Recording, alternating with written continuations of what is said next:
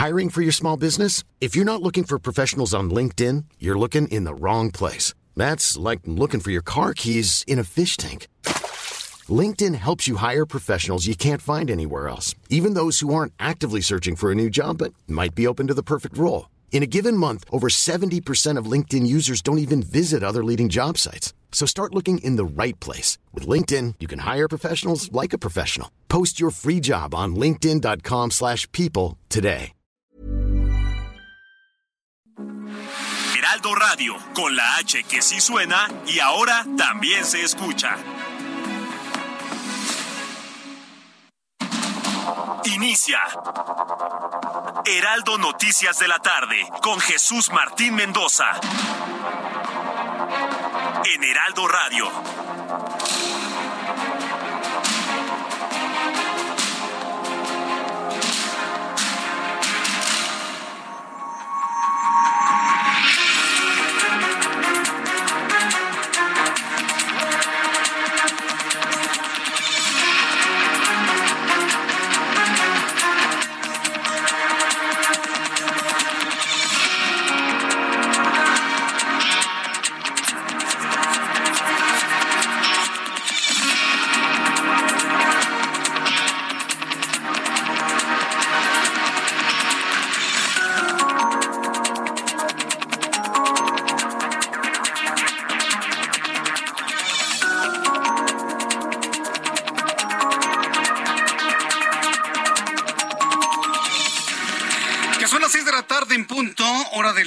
De la República Mexicana. Bienvenidos, muy buenas tardes. Iniciamos el Heraldo Radio, correspondiente a este miércoles 2 de noviembre del año 2022.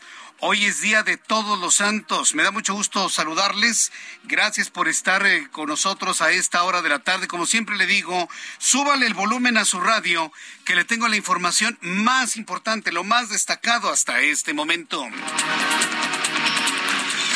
En primer lugar, quiero informarle que una encuesta realizada por el Instituto Nacional Electoral, por el propio INE, por el Instituto Nacional Electoral, para conocer la opinión de los votantes respecto a la iniciativa de reforma electoral presentada por el presidente mexicano, reveló un 93% de aprobación entre la población encuestada el 93% de las personas consultadas confían en el instituto que quiere desaparecer el presidente mexicano.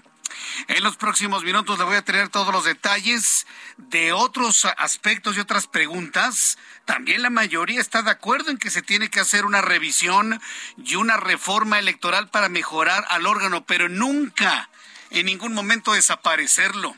Le voy, le voy a tener todos los detalles de esto más adelante aquí en el Heraldo Radio.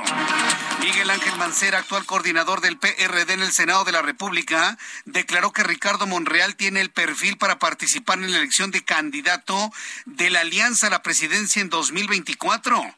Así es, Miguel Ángel Mancera visualiza a Ricardo Monreal como un aspirante, pero de la alianza PAN-PRI-PRD y posiblemente Movimiento Ciudadano a la presidencia de 2024. Asimismo, aseguró que hay una alianza sólida, una alianza consistente, fue lo que declaró en este 2 de noviembre el, eh, el senador de la República por el PRD, Miguel Ángel Mancera.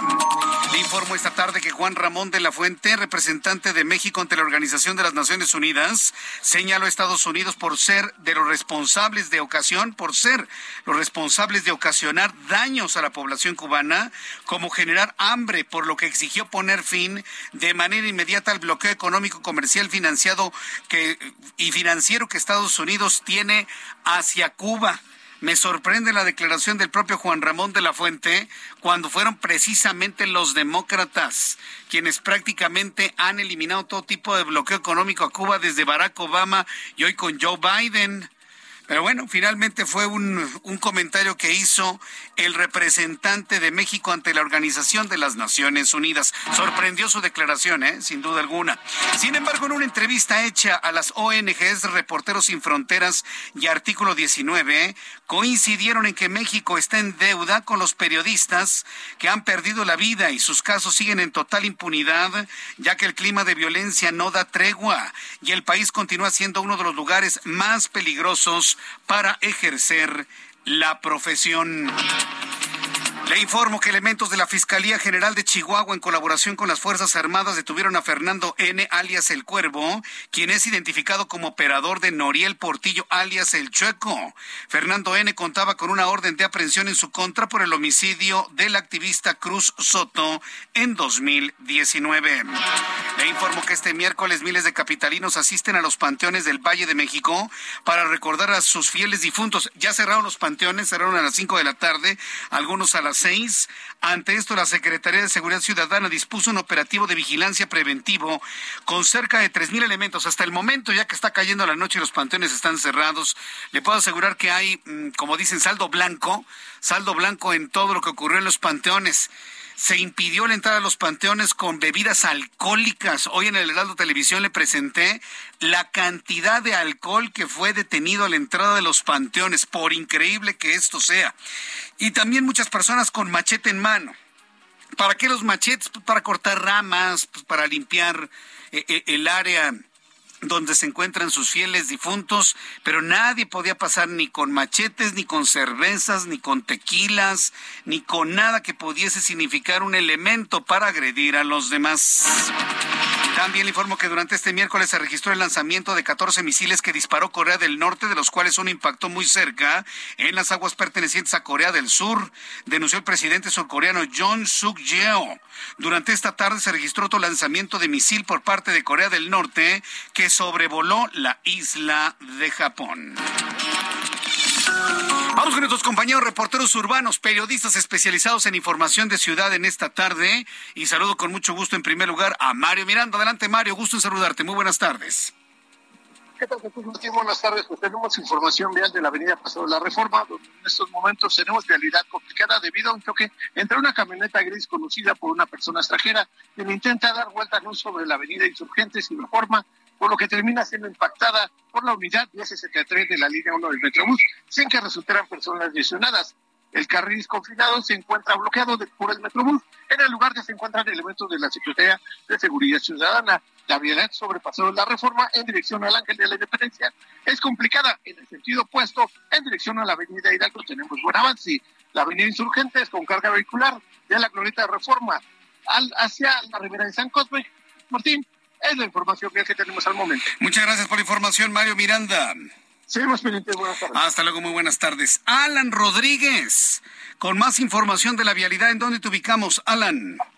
Jesús Martín, amigos, muy buenas tardes. Zona centro de la Ciudad de México. Complicada circulación, la que ya presenta el eje central Lázaro Cárdenas en su tramo entre Fray Servando y hasta la zona de Garibaldi. Y es que ya son muchas las personas que se están acercando hacia la zona del primer cuadro de la capital para ver las ofrendas que se encuentran en el perímetro del Zócalo. Por este motivo también tenemos ya algunos cortes a la circulación, ya se ha impedido el paso de personas en la avenida 20 de noviembre al cruce con Venustiano Carranza para que no pasen los vehículos hacia la zona del primer cuadro de la capital. Otra zona que se encuentra con afectaciones en estos momentos es Avenida Juárez y es que el gran número de peatones que se encuentran cruzando hacia la hacia la Alameda Central está ya eh, causando algunas afectaciones vehiculares entre el cruce de Juárez y hasta la zona del eje central Lázaro Cárdenas. Es el reporte que tenemos. Muchas gracias por la información, Alan Rodríguez.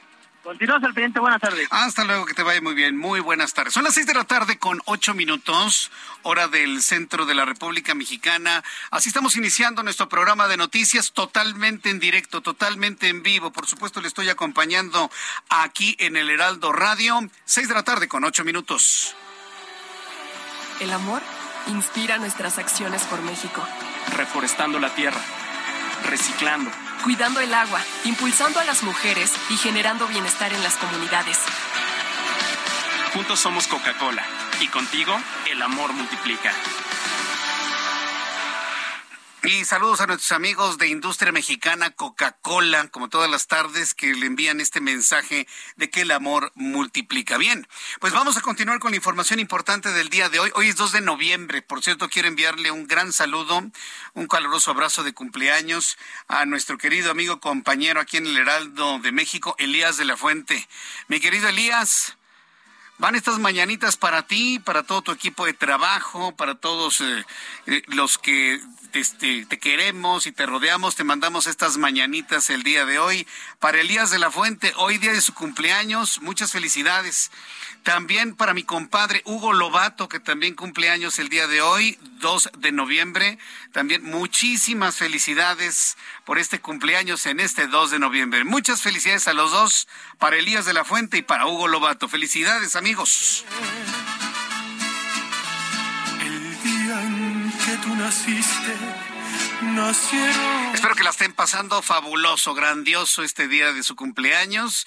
Y bueno, pues desde aquí les enviamos nuestros mejores deseos de salud, de bienestar y de mucha amistad. Felicidades, Elías de la Fuente y Hugo Lobato. Bien, ¿qué sucedía un día como hoy, 2 de noviembre, en México, el mundo y la historia? Abra Marreola. Amigos, bienvenidos. Esto es un día como hoy en la historia 222 de noviembre. Hoy, principalmente, es el día de la conmemoración de los fieles difuntos. Y esto sucede en algunas religiones, incluidas la de la Iglesia Católica. En México está relacionado con el Día de Muertos que generalmente se celebra ayer y hoy. Denme mi calaverita. 1814, en Londres, el periódico The Times, o sea, Los Tiempos, es el primero en utilizar máquinas en su impresión. En 1935, en China, se introduce el papel moneda en lugar de las monedas de plata. 1983, en Estados Unidos comienzan a celebrar el Día de Martin Luther King. En 1988 se lanza Morris Worm, el primer gusano de Internet. Además, hoy es el internacional para poner fin a la impunidad de los crímenes contra periodistas. Amigos, esto fue un día como hoy en la historia. Muchas gracias. Jesús, dame mi calaverita. No, pues ya, ya, ya, ya se está acabando la calaverita. Gracias, Abraham Arreola, por las efemérides del día de hoy, 2 de noviembre. Pues ya vamos avanzando en el mejor, en el mejor mes del año, usted lo sabe, ¿no? Y el 7 de noviembre, pues es el mejor día de los 365 que tiene todos los años, ¿verdad? Por supuesto. Bueno, ya. Pasando a otras cosas, vamos a revisar las condiciones meteorológicas para las próximas horas. El Servicio Meteorológico Nacional, que depende de la Comisión Nacional del Agua, nos informa sobre las condiciones que habrán de prevalecer durante las próximas horas. El huracán Lisa, vaguada polar, línea seca y nuevo frente frío son los sistemas que está dando a conocer el Servicio Meteorológico Nacional para las siguientes horas. Nos informa el Servicio Meteorológico Nacional que a las 3 de la tarde con 20 minutos, hace casi tres horas, el huracán Lisa de categoría 1 en la escala Zafir Simpson ingresó a tierra sobre Belice y se pronostica empiece a debilitarse durante las próximas horas. Sus extensas bandas nubosas van a ocasionar durante esta tarde y noche Lluvias intensas en Quintana Roo, en Campeche, en Chiapas, en Tabasco, en Veracruz, así como lluvias muy fuertes en Yucatán, en Oaxaca, y estas eh, lluvias pronosticadas podrían originar incremento en los niveles de los ríos, de los arroyos, deslaves, inundaciones en zonas bajas de los estados indicados. Bueno, va ingresando este sistema muy poderoso, muy potente, el, eh, huracán Lisa por el, el sureste de la República Mexicana. Además, tenemos el Frente Frío número 7 sobre el noroeste de la República Mexicana, que interacciona con una vaguada polar en niveles altos de la atmósfera, que va a generar lluvias y chubascos y vientos, vientos huracanados de hasta 70 kilómetros por hora. Habrá caída de agua-nieve en sierras del norte de Baja California. El ciclón tropical Lisa ingresará al país entre Tabasco y Campeche, para que estemos todos al tanto del avance de este sistema ciclónico tropical. Entonces, una vez más, tenemos el fenómeno de sistemas ciclónico tropical y también tenemos el frente frío. Un frente frío, un sistema tropical. En el momento que estos dos sistemas se encuentren en el centro del país, vamos a tener unos aguaceros y unas granizadas, pero de verdad de muchísimo, muchísimo cuidado, para que usted lo tome en cuenta, por favor. Bien, una vez que ya tenemos estos elementos atmosféricos, le doy a conocer pronóstico del tiempo para las ciudades donde transmitimos el Heraldo Radio. Amigos en Acapulco, Guerrero, 29 grados en este momento, mínima 24, máxima 32. En Guadalajara, Jalisco, 10 grados la mínima, máxima 29, 25 en este momento. Ya en todos estos lugares cayendo la noche. En Monterrey, Nuevo León, mínima 17, máxima 23, 21 en este momento. Llueve de manera copiosa en Villahermosa, Tabasco, mínima 22, máxima 20 28 en este momento 25 también, muy lluvioso en Mérida, Yucatán, mínima 24, máxima 32, 26 en este momento. En eh, Hermosillo, Sonora, mínima 13, máxima 29, 25 en este instante. Y aquí en la capital de la República, a esta hora de la tarde, 21 grados, está despejado, cae la noche, temperatura mínima 10 grados, amanecerá fresco mañana y la temperatura máxima alcanzará 25 grados Celsius.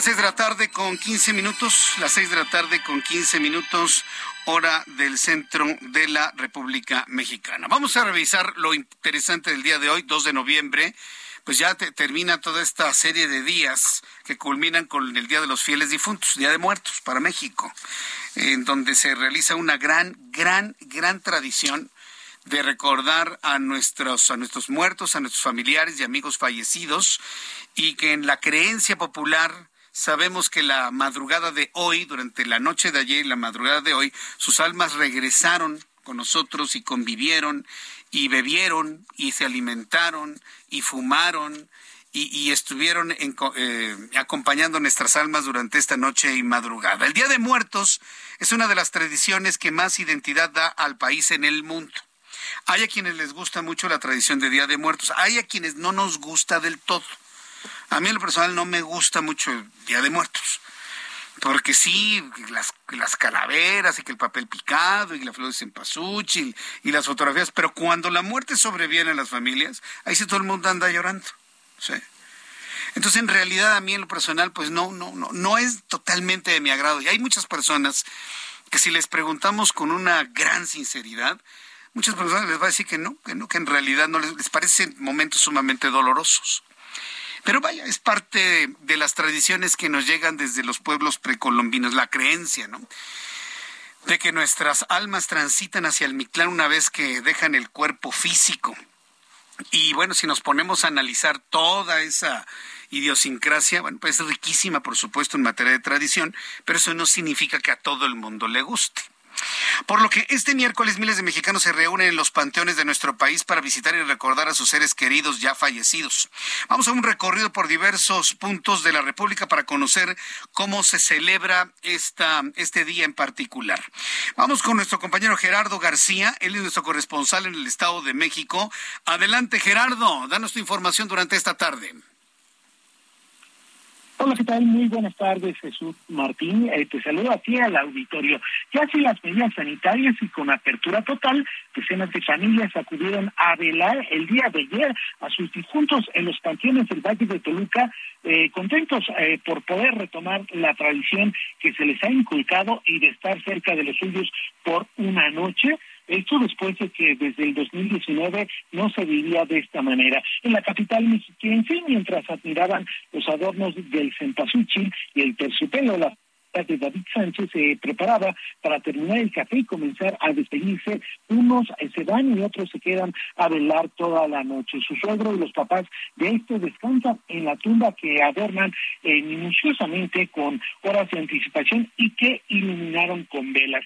En, eh, en uno de los panteones, también ubicado en una delegación de Toluca, conocida como Capultitlán, está parte, estuvo en la eh, parte de la familia Pichardo en medio de la fogata que encendieron para para calentarse. Entre todos admiraron el sepulcro de los padres y de los sobrinos a quienes se les llevaron flores y verlas también para iluminar su camino. En, esta celebración de los fieles difuntos hubo acompañamiento de las autoridades sanitarias a través de 18 jurisdicciones y, eh, y pusieron énfasis en 204 puntos de vigilancia, en, eh, principalmente en el Valle de Toluca como en el Valle de México. Además, hubo también supervisión por parte de 1.355 elementos de la Secretaría de Seguridad del Estado de México y hasta esta tarde el corte es saldo blanco de esta celebración que se vivió en el Estado de México. El reporte Jesús Martín, auditorio. Bien, muchas gracias por esta información. Que tengas muy, muy buenas tardes. Gracias. Hasta luego, que te vea muy bien. Nuestro corresponsal en el Estado de México, Gerardo García. Vamos con Adriana Luna. Ella es nuestra corresponsal en Guadalajara, Jalisco. Adelante, Adriana. ¿Qué tal las cosas en este 2 de noviembre? Gracias, mi Jesús Martín. Buenas noches a todos. Saldo Blanco en los panteones de la zona metropolitana, pero pasó de todo, Jesús Martín.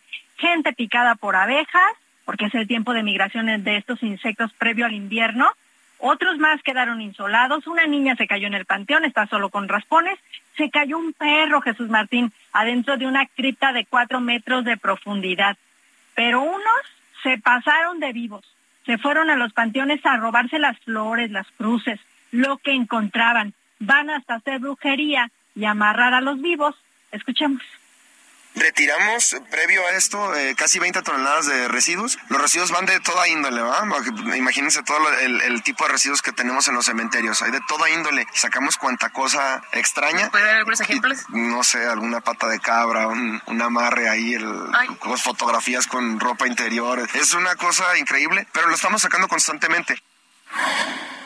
Esta es la voz del coordinador de servicios municipales de Guadalajara, Jesús Félix Castellum. Pero hay otros atractivos turísticos en torno a este Día de Muertos aquí en Jalisco. Tenemos, por ejemplo, el megaltar para Vicente Fernández. Van más de mil personas diarias al rancho de los Tres Potrillos. Se instalaron 72 mil flores de cempasúchil y dos mil veladoras. ¿Pero qué le gustaba a don Chente? Ah, pues platicamos con doña Cuquita y nos cuenta.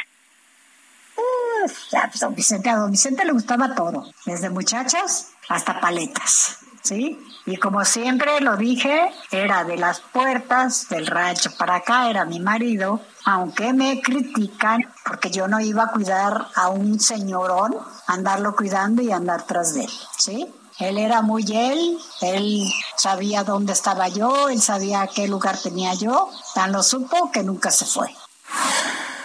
Oye Jesús Martín, hoy en el altar están las paletas de chocolate, pero las muchachas de lejitos ven la tumba de Don Chente. Y además también tenemos en Zapopan momias y en Zapotlanejo y Vallarta las Catrinas gigantes.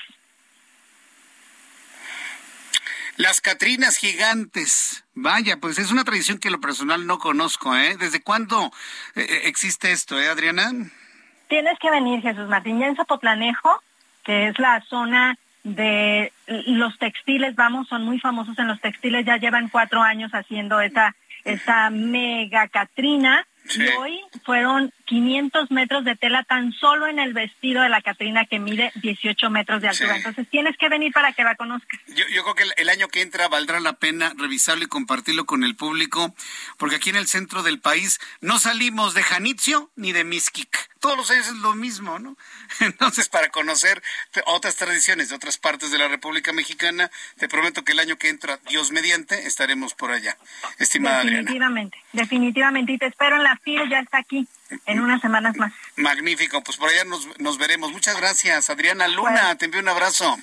Fuerte abrazo. Hasta pronto, que te vaya muy bien. Saludos a nuestros amigos que nos escuchan en Guadalajara, Jalisco, a través del 100.3 de frecuencia modulada. Y sí, ¿eh? Yo creo que este tipo de, expresiones a quienes les gustan, vale la pena conocer cómo se vive Día de Muertos en otras partes del país. Porque aquí no salimos de Miski todos los años. Es que Miski, ¿por qué no hay otros panteones? O no salimos de ir a Michoacán, a la isla de Janitzio en Pátzcuaro. No, no, no salimos de lo mismo. Yo creo que valdría la pena, ¿no? Revisar otros lugares. Vamos, por ejemplo, hasta Veracruz con Juan David Castilla. Adelante, Juan David, gusto en saludarte. ¿Qué tal este 2 de noviembre? Hola, ¿qué tal Jesús Martín? Un gusto saludarte también de acá desde Veracruz. Comentarte que los cementerios municipales en Jalapa, la capital del estado, registraron gran afluencia durante este miércoles. Se habla de más de 45 mil visitantes en los panteones Palo Verde, Bosques de Jalapa y el Panteón Jalopeño. En los tres cementerios se reportó lleno total, similar a lo ocurrido en el año 2019, meses antes de la pandemia por coronavirus. Decirte que eh, en el municipio de Naulinco se llevó a cabo la tradicional cantada. Eh, las personas se concentran en el panteón municipal y posteriormente van de casa en casa, Jesús Martín, eh, cantando y festejando a sus fieles difuntos. Escuchemos parte de los versos que entonaron en este pueblo de Naulinco, por favor. El rosario santo rompa sus cadenas,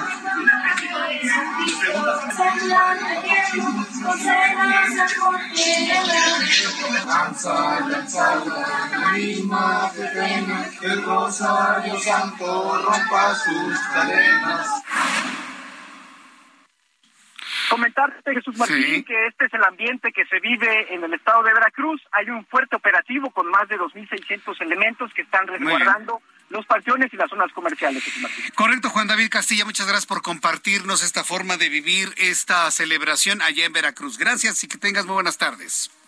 Igualmente, un abrazo. Abrazo, que te vaya muy bien. Voy a ir a los anuncios y al regreso iré con mi compañera Karina García hasta el estado de Oaxaca para redondear este recorrido por lugares emblemáticos del país en donde se celebra Día de Muertos. Voy a los anuncios y regreso enseguida al Heraldo Radio. Escucha las noticias de la tarde con Jesús Martín Mendoza. Regresamos. Heraldo Radio, con la H que sí suena y ahora también se escucha.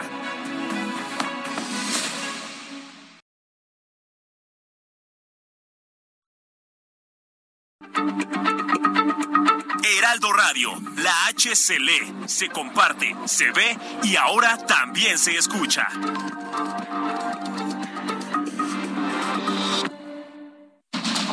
Continúa Heraldo Noticias de la tarde con Jesús Martín Mendoza.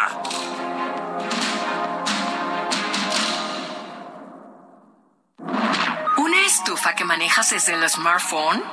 Nuevas estufas LG InstaView, ahora con inteligencia artificial LG ThinQ. Toca dos veces y descubre la magia del interior sin abrir la puerta. Las únicas con horno de convección, air fryer, grill y triple flama. Descubre la inteligencia de la cocina con LG. Destino Qatar en el Heraldo Radio. Una presentación de LG Electronics.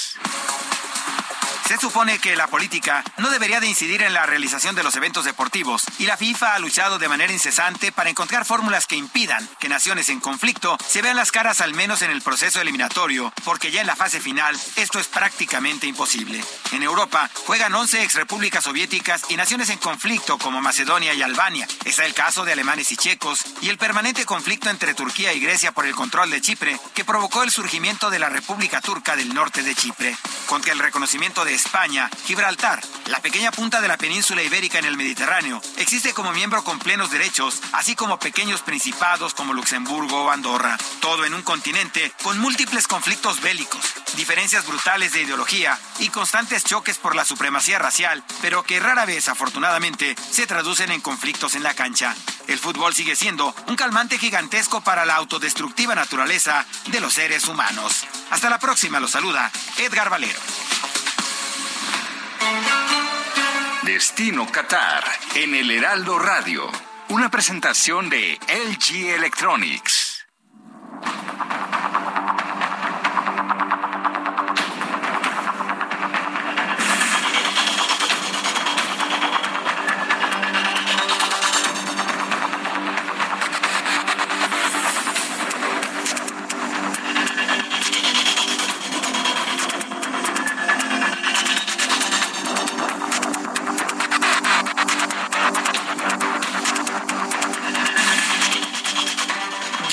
Las seis de la tarde con 32 minutos, hora del centro de la República Mexicana. Escuche usted el Heraldo Radio. Yo soy Jesús Martín Mendoza con toda la información importante.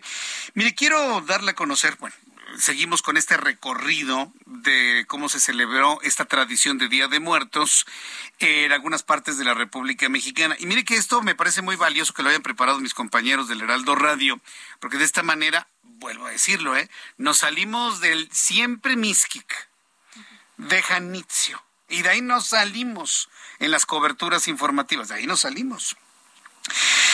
Entonces vamos con Karina García, ella es nuestra corresponsal en el estado de Oaxaca y nos informa cómo se realizaron los festejos en aquella, en aquel lugar. Sí, en unos instantes voy a tener comunicación con, con Karina, con Karina García.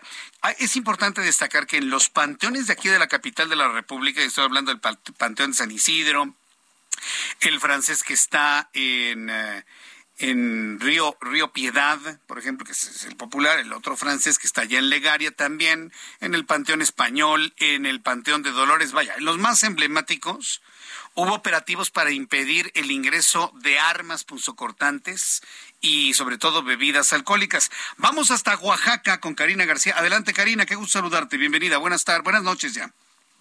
¿Qué tal Jesús Martín? Muy buenas noches. Pues comentarte que aquí en la capital oaxaqueña y en las ocho regiones, entre comparsas en el centro histórico precisamente del corazón de la ciudad, así como en el Valle de Teco, veladas en el Panteón Municipal de Santa Cruz, Jojocotlán y Santa María Zompa, así transcurrieron estas celebraciones del Día de Muertos y todos los santos, los panteones de la capital oaxaqueña fueron abarrotados por decenas de ciudadanos quienes después de dos años, pues debido a la pandemia de la COVID-19, volvieron a ingresar al cementerio para reparar y limpiar las tumbas de sus familiares.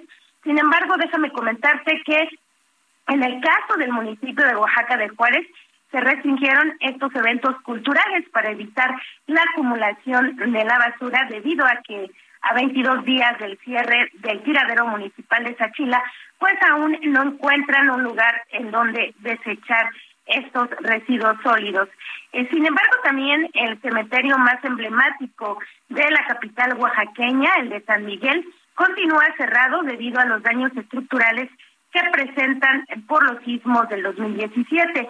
En tanto, en las comunidades del Valle Central, a diferencia de la región del Istmo de Tehuantepec, los altares fueron colocados el 31 de octubre para recibir a las almas de los niños que partieron en edad temprana y pues continuar con esta celebración recordando a los a todos los santos y este 2 de noviembre pues recordar también a aquellas personas que partieron en edad adulta. En poblaciones del Valle Teco han iniciado ya con estas famosas muerteadas que inician desde muy temprana hora para concluir, concluir perdón, al siguiente día. Casi 24 horas de baile y de fiesta en diversas comunidades de este, de este valle del Valle Teco. Y pues bueno, también continúan las comparsas en el centro histórico de la capital oaxaqueña. Jesús Martín es el reporte.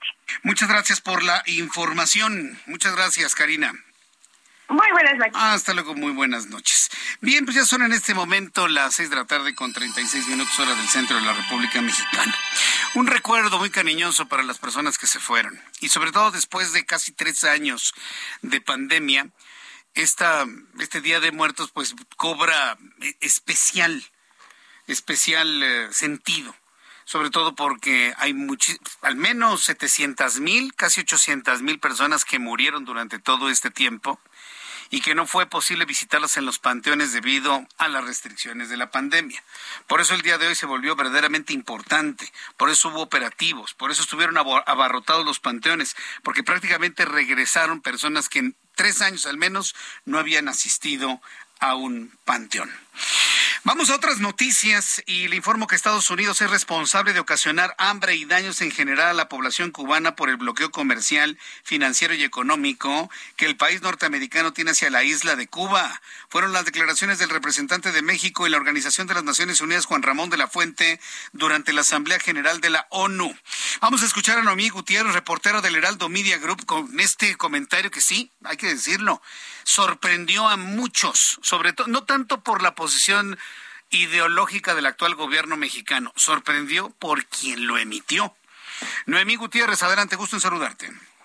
Jesús Martín, buenas tardes. Pues comentarte que este miércoles se realizó un debate en la Asamblea General de la ONU para analizar una propuesta de resolución presentada por Cuba para terminar este bloqueo impuesto por Estados Unidos desde hace 60 años y que dijo tiene afectada a su población. Fue Juan Ramón de la Fuerte, el embajador de México ante la ONU, que dijo que nuestro país llamó a Estados Unidos a que cese este bloqueo económico y financiero a la isla, ya que ha tenido como consecuencia que el pueblo caribeño padezca orden, eh, parezca hambre, pero también cuestionó que no han podido llegar insumos médicos. Indicó que Estados Unidos viola el derecho internacional, por lo que debe cesar el bloqueo, además de reparar el daño y ofrecer garantías de no repetición. Planteó incluso que la Asamblea General de la ONU debiera exigir el fin de esa medida unilateral y fue en la sede de la ONU ahí en Nueva York que de la fuente afirmó que la medida estadounidense es inaceptable a la luz del, del derecho internacional y de los preceptos constitucionales de la política exterior de México. Pero escuchemos qué fue lo que dijo el embajador Juan Ramón de la Fuente. El bloqueo económico, comercial y financiero impuesto por los Estados Unidos contra Cuba desde hace seis décadas y el continuo desacato de las resoluciones de la Asamblea General por parte de un miembro permanente del Consejo de Seguridad que como tal tiene una responsabilidad especial en la defensa de los principios y propósitos de las Naciones Unidas ha afectado no solo la soberanía del pueblo cubano, sino también los derechos de terceros países. México condena en los términos más enérgicos el bloqueo económico, comercial y financiero impuesto desde hace casi seis décadas contra Cuba. Y bueno, y bueno, comentarte que también el embajador de la fuente argumentó que ya debería ser otra la situación, ya que Estados Unidos y Cuba pues han reanudado relaciones diplomáticas que se están rigiendo por la Carta de la ONU. También fustigó que en 2021 Estados Unidos incluyó, incluyó a Cuba en la lista de los países patrocinadores del terrorismo, lo que ha eh, bloqueado algunas operaciones financieras en la isla. Ya por último te comento que este fue el llamado que hizo el gobierno de México a través del embajador Ramón de la Fuente, que Estados Unidos debe cesar estas medidas, reparar el daño y sobre todo ofrecer garantías de no repetición, tal como lo establece el derecho internacional. Jesús Martín, la información que te tengo. Muchas gracias por esta información.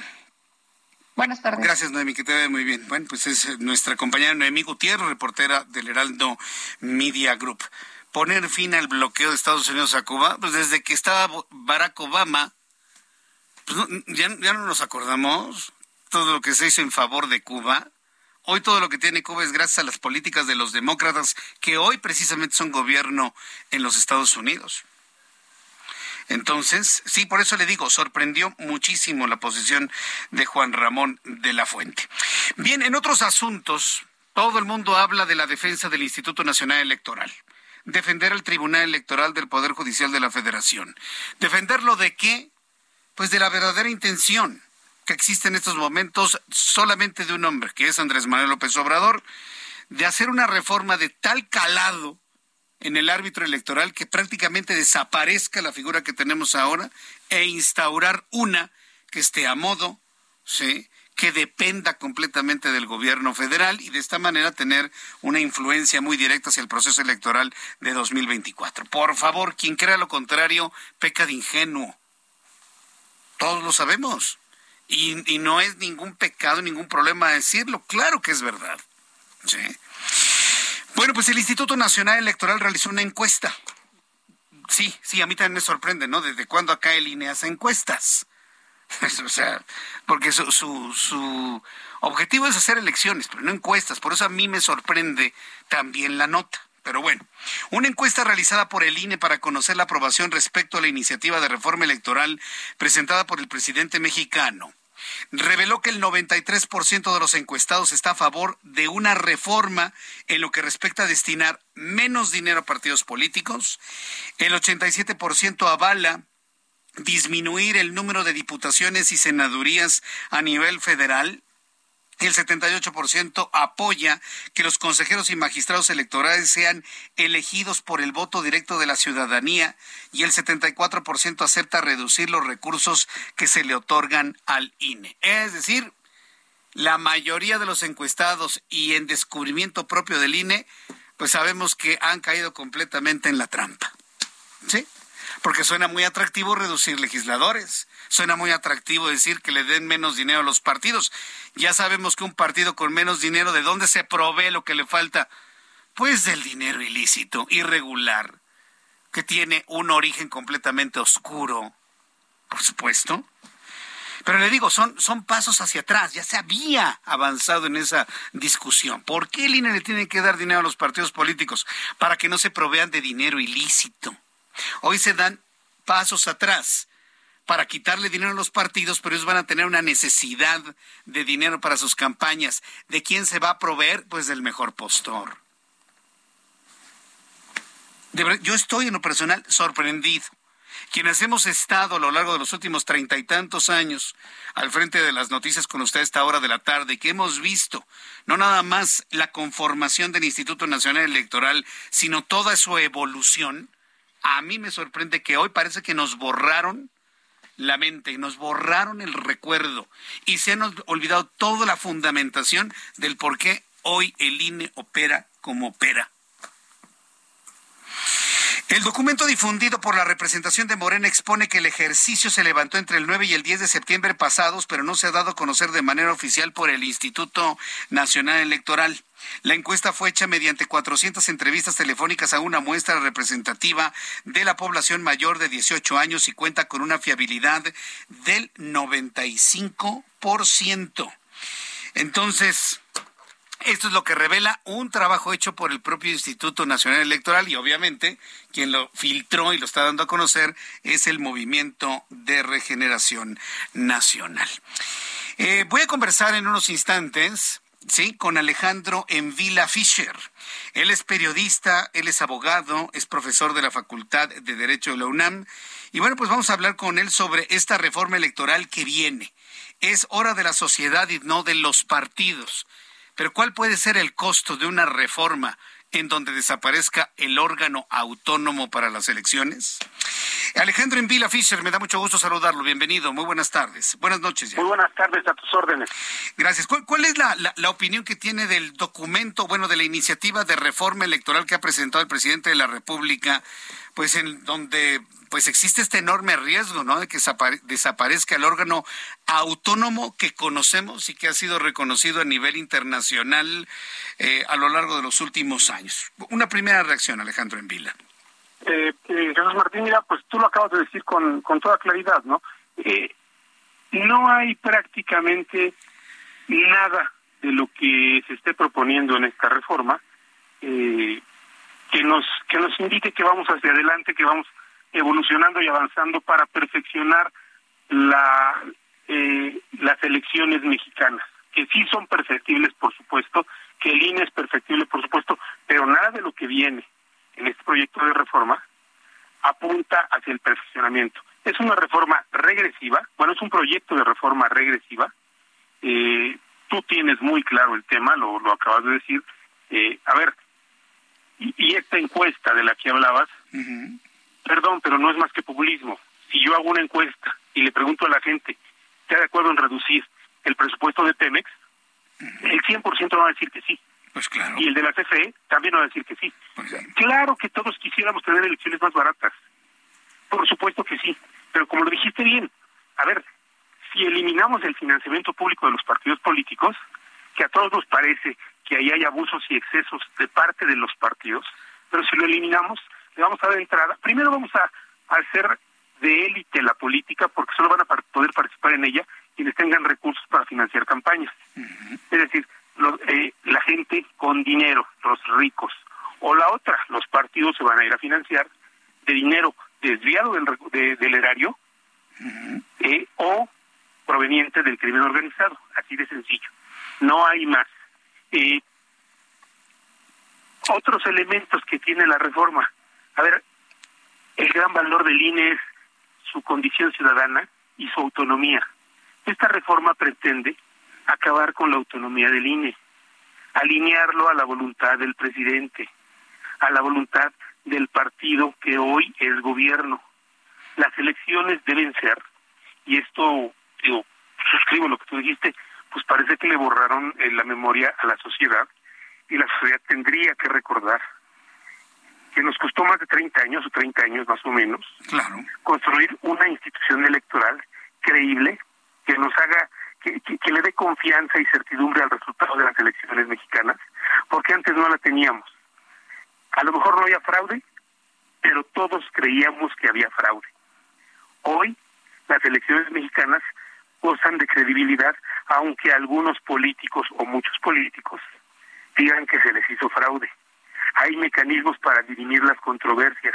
La reforma va en contra de los órganos electorales locales, de los tribunales electorales locales, así como pretende someter al INE, pretende someter al Tribunal Electoral del Poder Judicial de la Federación. Y mira, vuelvo a este tema de esta encuesta que alguien filtró. Eh, la verdad es que no quisiera pronunciarme demasiado sobre ella hasta que el INE no diga efectivamente es mi encuesta, eh, porque vamos, en este, en este país ya todo el mundo se atreve a falsificar cosas. Ah, sí, claro, sí lo eh, hemos visto. Incluyendo conversaciones de WhatsApp. Sí, todo está falso. Entonces, eh, pero a ver, eh, eh, lo que le hayan consultado a la gente, perdón, es, es bien fácil obtener resultados, obtener, levantar opiniones que, que tienen poco fundamento, pero que son populares. Eso se llama, es una forma, es otra, es otra expresión del populismo. Insisto, si yo pregunto, ¿usted quiere que, eh, que la gasolina baje a 10 pesos? El 100% va a decir que sí. Y entonces, a ver, ¿por qué no la bajan a 10 pesos? Pues porque hay factores que no lo permiten. Quisiéramos que las elecciones mexicanas costaran más, menos, claro que sí. ¿Cómo pueden costar menos? A ver, no hay más que una salida, y es caminar hacia el voto electrónico y por Internet. De eso no habla la reforma. A ver, eh, no estamos en esa condición. Si creen, o si hay gente que cree, y la hay, que el INE nos cuesta muy caro, pues nada más que, le echen un ojo a lo que cuesta la CFE, que perdió más o menos en, en, en el último año de ejercicio eh, 50 mil millones de pesos de pérdidas. El INE no cuesta eso, ¿eh? cuesta un 10% de eso. Estoy hablando de una empresa. Si, si, hablamos de Pemex es mucho más. Eh, a ver, creo que no valoramos adecuadamente lo que significa tener elecciones creíbles, tener elecciones bien organizadas y tener mecanismos para dirimir las controversias eh, que siempre surgen en un proceso electoral. Eh, tener elecciones creíbles significa que podamos tener la certeza de cómo se va a transmitir el poder del funcionario que termina un, un, un, eh, un encargo al funcionario que tiene que continuarlo. Eso vale muchísimo en cualquier estado. Un estado que no tiene esa certeza es un estado en el que la gente no puede saber qué va a pasar mañana, no puede contratar un crédito. ¿Por qué? Pues porque los bancos no le van a prestar dinero a una persona en una economía en la que no hay certidumbre de que el poder, a ver, no estoy hablando de otras cosas, de que el poder se transmite institucionalmente eh, de las manos de hoy a las de mañana. Es, es, algo muy delicado. Y, y efectivamente, la, la democracia cuesta, creo que nos han exagerado este discurso de que ahí se ahí se va todo el dinero eh, a ver ahorrarnos así fuera el 100% lo que cuesta el INE no va a cambiar en nada las condiciones de la economía ni del ejercicio presupuestal público.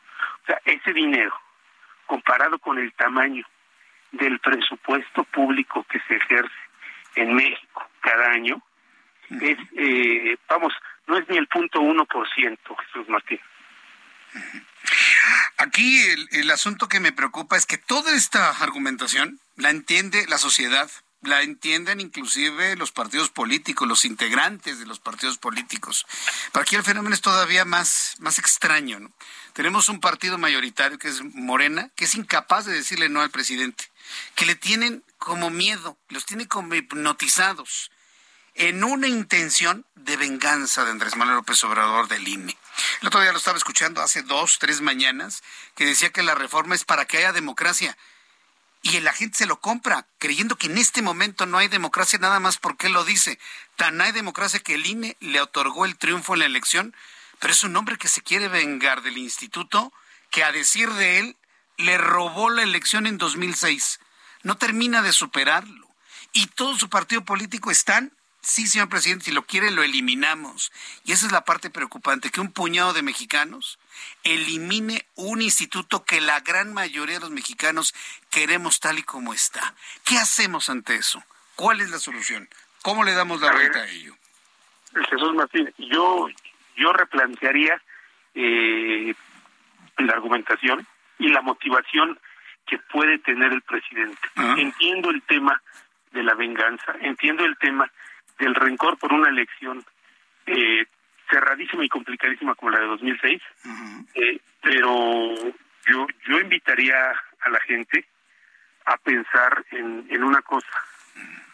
¿Por qué si todas las encuestas del día de hoy dicen que Morena es el partido que tiene asegurada la victoria para 2024,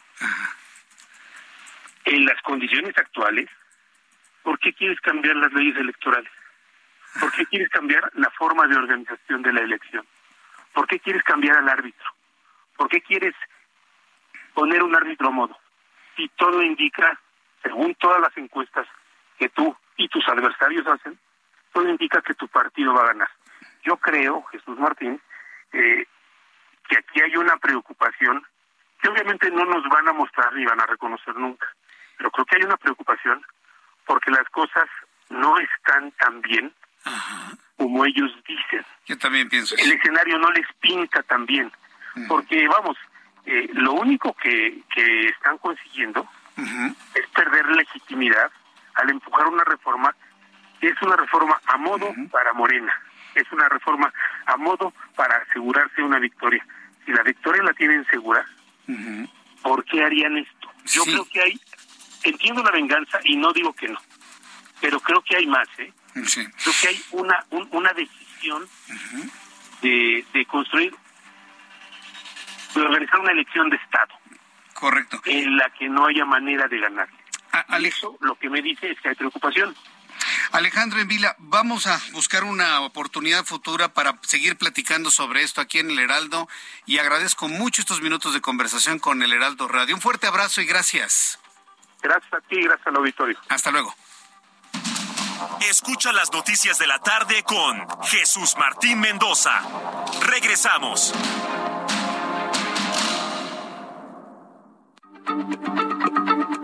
Heraldo Radio, la H se lee, se comparte, se ve y ahora también se escucha.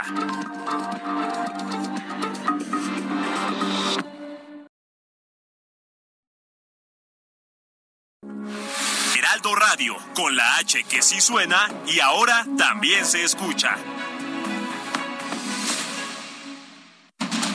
Continúa Heraldo Noticias de la tarde con Jesús Martín Mendoza.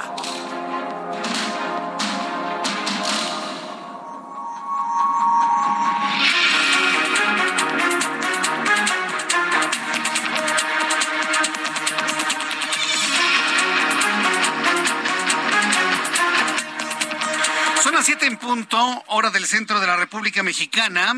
Le presento un resumen con las noticias más importantes en el Heraldo Radio. En primer lugar, en este resumen de noticias le informo que en el marco del Día Internacional para poner fin a la impunidad de los crímenes contra periodistas, organizaciones no gubernamentales expresaron al medio internacional EFE, a la agencia de noticias EFE, la francesa EFE, que México tiene una gran deuda con los periodistas ya que los niveles de violencia no descienden y continúa siendo uno de los países más peligrosos para ejercer esta profesión.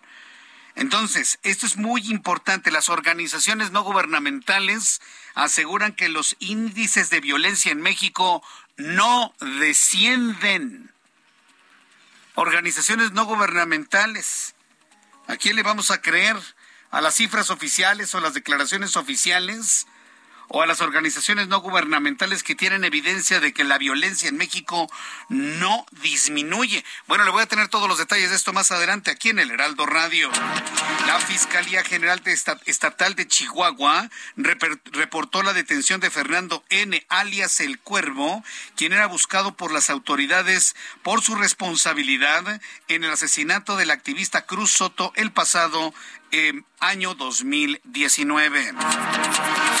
Le informo en este resumen que una encuesta realizada por el INE, pero filtrada por Morena, ¿eh? Estamos todavía a la espera de que el Instituto Nacional Electoral confirme si esa encuesta es real, está alterada, está modificada, está tocada o si efectivamente son los datos, porque pues en este momento la credibilidad en esos datos está por los suelos, pero una encuesta filtrada por Morena y que presumiblemente pertenece al INE da a conocer que los votantes quieren en un 93% una reforma electoral ¿sí? Una reforma electoral tal y como se plantea en el documento de Andrés Manuel López Obrador. Vaya revelación de Miguel Ángel Mancera, quien es el coordinador del PRD en el Senado de la República. Asegura que Ricardo Monreal podría ser el candidato de la alianza opositora para el proceso electoral de presidente en 2024. Miguel Ángel Mancera ve a Ricardo Monreal como el candidato del PAN, PRI, PRD y posiblemente Movimiento Ciudadano en 2024 para hacerle frente al candidato que elija el presidente mexicano.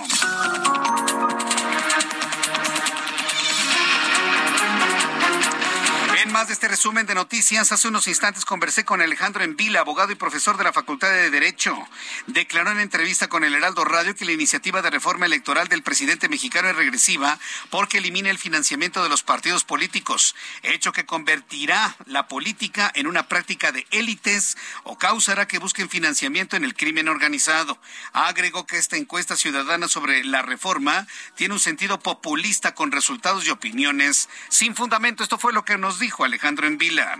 Si eliminamos el financiamiento público de los partidos políticos, que a todos nos parece que ahí hay abusos y excesos de parte de los partidos, pero si lo eliminamos, le vamos a dar entrada. Primero vamos a hacer de élite la política porque solo van a poder participar en ella quienes tengan recursos para financiar campañas. O la otra, los partidos se van a ir a financiar de dinero desviado del, del erario o proveniente del crimen organizado. Lo que le hayan consultado a la gente perdón, es, es bien fácil obtener resultados, obtener, levantar opiniones que, que tienen poco fundamento, pero que son populares.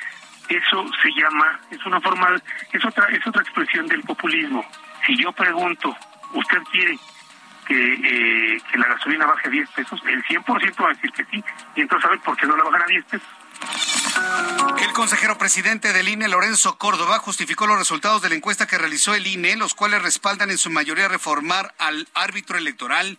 Dijo que esto se debió a que solo el 27% de los encuestados conocía en ese momento el contenido de la iniciativa presidencial. Le informó que la Secretaría de Gobierno de la Ciudad de México informó que en total, durante los días 1 y 2 de noviembre, 319 mil personas visitaron 120 panteones públicos, civiles y privados en la capital del país. En San Luis Potosí, tres cadáveres fueron localizados esta mañana en el fondo de un relleno sanitario ubicado en San Nicolás del Aguaje. Los cuerpos de un hombre y una mujer y un menor fueron encontrados en la cajuela de un vehículo que quedó en el fondo del barranco situado en la avenida Salc y Circuito Agua Blanca. Se informó que durante la noche del 1 de noviembre y madrugada del 2 de noviembre, es decir, del día de hoy, se realizó la tercera rodada del terror en la Ciudad de México, la cual dejó como saldo 10 detenidos, entre ellos dos participantes en una espantosa riña. Están enloquecidos con la muerte estos tipos, ¿eh? los de las motitos. El 78%, 78 motocicletas que fueron remitidas al corralón, informó la Secretaría de Seguridad Capitalina. Qué momento tan difícil se ha vivido en la Ciudad de México. Y bueno, pues la policía de Omar García Harfuch pues ha llevado el seguimiento, ha llevado el orden y pues llevaron a 10 detenidos más debido a los actos de violencia. De acuerdo con un, auto, un artículo publicado en el National Geographic, científicos descubrieron una nueva especie de búho de ojos amarillos en África, en una isla de la costa occidental de África llamada Príncipe. Sí, a mí también me sorprendió esta noticia. Es decir, en pleno siglo XXI, y los científicos siguen descubriendo especies que antes no se conocían. Bueno, pues descubrieron este búho de ojos amarillos en África, en una isla de la costa occidental de África llamada Príncipe. El nombre de esta nueva especie de ave rapaz es autillo europeo de príncipe. Así le llaman, ese es el nombre, autillo europeo de príncipe. Estas son las noticias en resumen. Le invito para que siga con nosotros. Le saluda Jesús Martín Mendoza.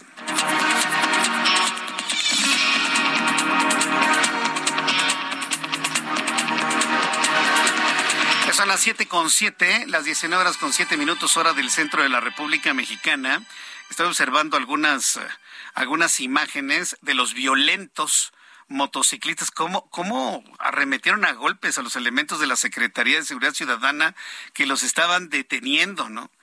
Sí, pues alguien podrá decir, no, pues pobrecitos motociclistas, no, después de lo que vi, de qué forma sí, arremetieron contra la autoridad, lo que ellos dicen que arremetieron contra ellos. No, no, no pueden ser este tipo de cosas, ¿no? Por supuesto.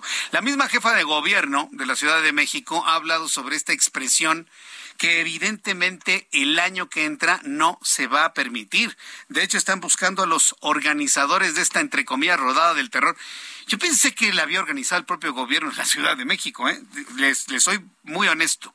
Yo pensé que era una iniciativa también de movilidad y de las instancias del gobierno de la ciudad, pero me dicen que no. Me dicen que no. Pero a ver, para hacer este tipo de cosas también se requiere pedir permisos.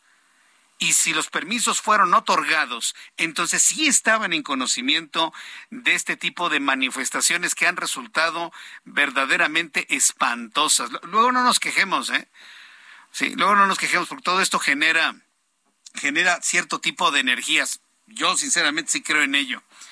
Yo pienso que con eso no se debe estar jugando, en lo personal lo pienso. Pero en fin, vamos con nuestros compañeros eh, reporteros, vamos con eh, Mario Miranda, nuestro compañero reportero Mario Miranda, quien nos tiene información. ¿En dónde te ubicamos, Mario? Jesús, Martín, buenas noches. Nos encontramos en la glorieta del Ángel de la Independencia, donde en este momento pues ya hay bastantes personas, la mayoría de estas personas vienen disfrazadas para las festividades del Día del Muerto. Se espera que este miércoles congelen las actividades por los días santos, ya que hay que comentarte pues que fue un, fin de semana muy largo de actividades, las cuales empezaron desde el sábado y hoy miércoles pues ya dos de 12 de noviembre se espera que concluyan Jesús Martín, pero hay bastante actividad, bastantes personas. También comentarte respecto a lo que estás ahorita comentando, ya hay un fuerte operativo por parte de elementos de la Secretaría de Seguridad Ciudadana y de Tránsito, quienes se han colocado sobre varios puntos estratégicos sobre paseo la reforma, porque se ha convocado por las redes sociales a la cuarta rodada de la muerte de estas personas, como bien comentas, que andan en motocicletas sobrepasando la reforma y lo que pues es, es muy peligroso y exponen realmente a los menores porque hay eh, hay motocicletas que hasta vienen cuatro personas y vienen dos menores, dos niños pequeños de cuatro o cinco años y a los papás ahora sí que no les importa, los traen sin, casco, sin las medidas de protección y esto es lo peligroso realmente, pues los menores no saben el riesgo que están corriendo y sus papás los exponen a eso. Jesús Martín, estaremos al pendiente que sobrepasó la reforma si se realiza la cuarta rodada de la muerte de Jesús Martín. ¿Así se llama? Rodada de la muerte, así la llaman. Rodada de la muerte, rodada del terror cuando verdaderamente les llegue la muerte a algunos, entonces ahí sí van a estar bien tristes, ¿no? Y persinándose y con Cristo y demás, ¿no? Así es, Martín, pues pero lo más lamentable, como te comento, son los menores que pueden pagar esto. Ese, ese es el punto, ¿no? La protección para los menores de edad y las personas que van sin casco. Mario Miranda, muchas gracias por la información. Aquí sigamos pendientes, Jesús Martín. Hasta luego, que te vaya muy bien. pues esta es una expresión que a mí me parece pues muy, muy extraña, muy contradictoria. Vamos con Alan Rodríguez en otro punto del Valle de México. Adelante, Alan, gusto en saludarte. Muy buenas tardes. Jesús Martín, amigos, muy buenas noches. Calzada San Antonio Abad desde la zona de Chabacano ya reporta avance lento para quienes se desplazan con rumbo hacia la zona centro de la Ciudad de México. En el sentido contrario, también tenemos bastante carga hasta la zona de viaducto y su continuación calzada de Tlalpan continúa el avance lento hasta la zona de Churubusco. Por otra parte, el viaducto Miguel Alemán Valdés presenta carga en carriles centrales de ambos sentidos, tanto al oriente desde Insurgentes hasta la zona del circuito interior y en el sentido hacia el poniente desde Congreso de la Unión hasta la Avenida de la Revolución. Tómelo en cuenta, es el reporte que tenemos. Muchas gracias por la información, Alan Rodríguez. Continuamos, teniente, muy buenas noches. Hasta luego, buenas noches. Ya son las siete con once hora del centro de la República Mexicana. Vamos a revisar toda la información de economía y finanzas. Hoy no hubo mercados financieros, pero sí hubo algunos indicadores que nos informa Héctor Vieira. Por tratarse de un día no laboral para el sector financiero, la Bolsa Mexicana de Valores suspendió sus operaciones este 2 de noviembre, con lo que el índice de precios y cotizaciones, su principal indicador, se quedó en 50.864.85 unidades para retomar sus actividades mañana jueves 3 de noviembre. En Estados Unidos, Wall Street cerró con balance negativo ya que el Dow Jones retrocedió 505.44 puntos para quedarse en 32.147.76 unidades. Por su parte, el Standard Poor's perdió 96.41 puntos, con lo que se ubicó en 3.759.69 unidades y el Nasdaq restó 366.05 puntos, que lo dejó en 10.524.80 unidades. En el mercado cambiario el peso mexicano se cotiza en casas de cambio del Aeropuerto Internacional de la Ciudad de México en 19 pesos con 40 centavos a la compra y 19 pesos con 67 centavos a la venta en ventanilla. El euro se ubica en 18 pesos con 91 centavos a la compra y 19 pesos con 32 centavos a la venta. Y el Bitcoin tuvo una caída en su valor del 2.13% para cotizarse en 20.101.30 dólares por unidad, equivalente a 395.700 pesos mexicanos con 12 centavos. La Reserva Federal de Estados Unidos anunció este miércoles un nuevo aumento de 75 puntos base en sus tasas de interés, con lo que suma seis incrementos consecutivos desde marzo pasado, para situarse ya en un rango de entre el 3.75 y el 4%, su nivel más alto desde diciembre de 2007. El Fondo Monetario Internacional mantuvo sus pronósticos de crecimiento para América Latina y el Caribe durante 2023 del 3.5 y el 1.7% respectivamente y llamó a los países de dichas regiones a no relajar sus políticas monetarias, al señalar que la inflación aún no cede y podría afianzarse más. El Instituto Mexicano para la Competitividad reveló que entre enero y septiembre de 2022, la deuda de la Comisión Federal de Electricidad llegó a 467.800 millones de pesos, lo que representa un incremento del 29.5% con respecto al mismo periodo de 2019 y su nivel más alto en los últimos cinco años. Informó para las noticias de la tarde Héctor Vieira. Muchas gracias, Héctor Vieira, por la información de economía y finanzas. Son las con catorce, las siete con catorce, hora del centro de la República Mexicana. Pues continuamos con la información aquí en el Heraldo Radio. Y bueno, pues ya le había informado todo lo que finalmente dio a conocer. Eh, lo que dio a conocer Juan Ramón de la Fuente.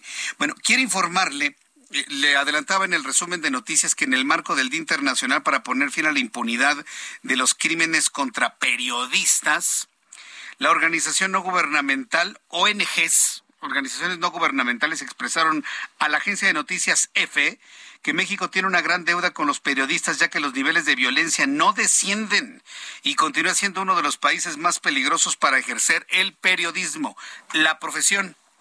En entrevista, Balbina Flores, representante de Reporteros Sin Fronteras en México, dijo que el Estado tiene una gran deuda con este país con los periodistas y con sus familias.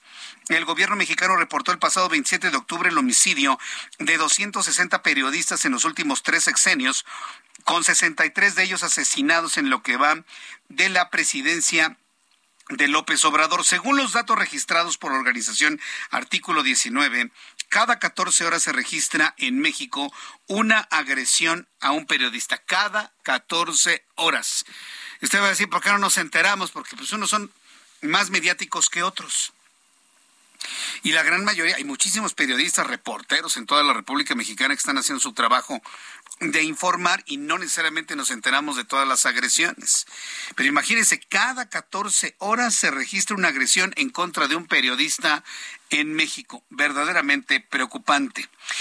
La Fiscalía General del Estatal de Chihuahua reportó la detención de Fernando N., alias El Cuervo, quien era buscado por las autoridades por su responsabilidad en el asesinato del activista Cruz Soto el pasado 2019.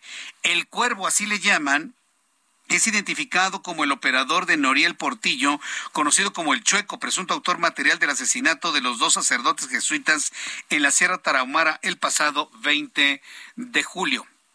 Vamos a entrar en comunicación con Federico Guevara. Él es nuestro corresponsal en Chihuahua y nos tiene más información. Adelante, Federico Guevara. Muy buenas noches. Buenas noches. Y sí, como tú bien acotas, esto fue lo que sucedió el día de hoy eh, a las primeras horas del día de hoy una gran confusión, ya que muchos indicaban que la persona hasta ahora más buscada en el Estado, eh, Noriel Portillo Gil, apodado el Chueco, acusado de haber asesinado, señalado ya como responsable intelectual de haber asesinado a dos sacerdotes, a un jugador de un equipo de béisbol que, que, perdió ante, ante el equipo de este señor y al guía de turistas, eh, es había sido localizado, ya que el ejército, principalmente el ejército y, la policía local, andan, siguen peinando esta zona tras varios meses tratando de dar con el paradero del famoso eh, Chueco, por el cual existe una recompensa de 5 millones, pero pues se encontraron con este señor apodado el Cuervo, Fernando FC, quien había sido, como ya tú bien acotaste, eh, asesinado, tenía un orden de aprehensión por haber asesinado a un activista social de la Sierra Tarahumara de nombre Cruz Soto Carabeo, de origen taromar. Estas, este operativo se realizó, le aseguraron a esta persona un arma de fuego, equipo de radiocomunicación y un vehículo con reporte de robo, por lo cual fue puesto a disposición por el, del Ministerio Público de la Fiscalía Distrito Zona Occidente.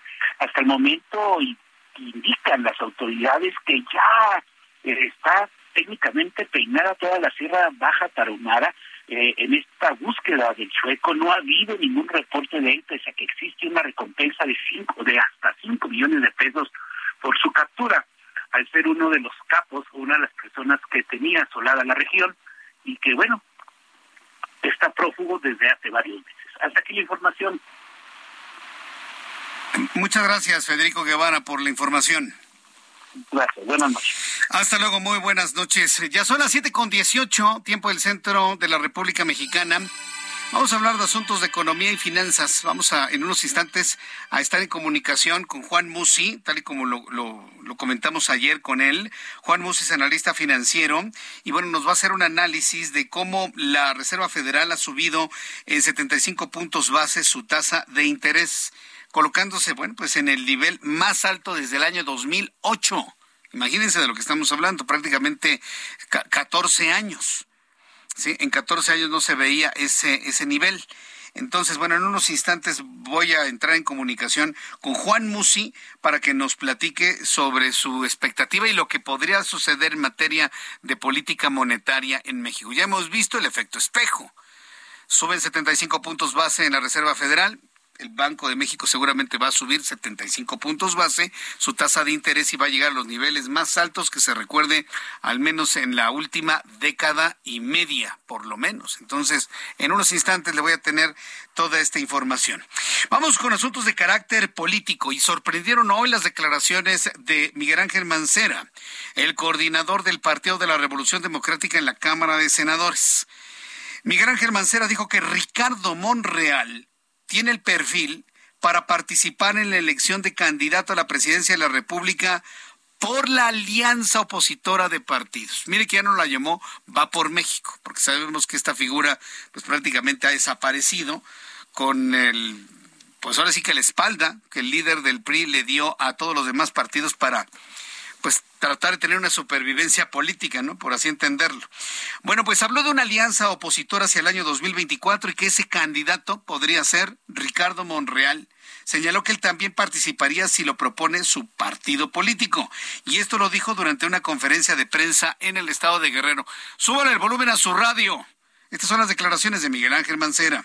Yo estoy convencido que Ricardo podría eh, participar en la elección que se hiciera del posible candidato o candidata de la alianza. Él es una, un perfil importante, un perfil, un perfil, fuerte y además tiene interlocución con todas las fuerzas políticas, la verdad, eh, que estarían conformando esta posible alianza. Yo lo veo como un activo para poder participar y para poder competir en la, en la elección forma si hay propuesta y si hay una alianza sólida y consistente. Yo creo que sí.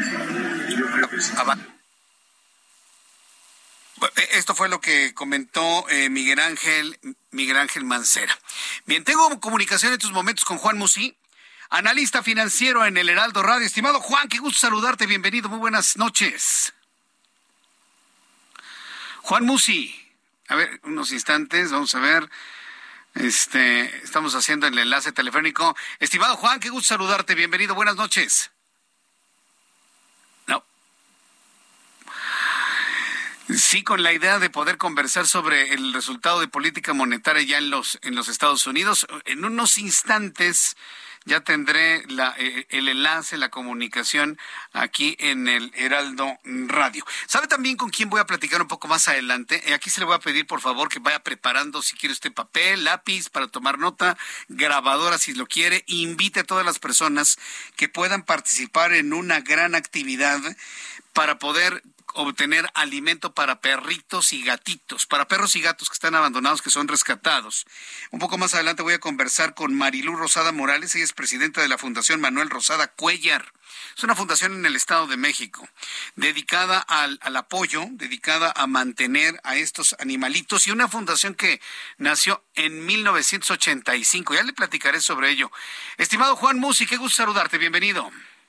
Igualmente, mi querido Jesús Martín, muy buenas tardes. Pues tal y como le informaste ayer, ¿no? Lo que iba a ocurrir en la Reserva Federal el día de hoy.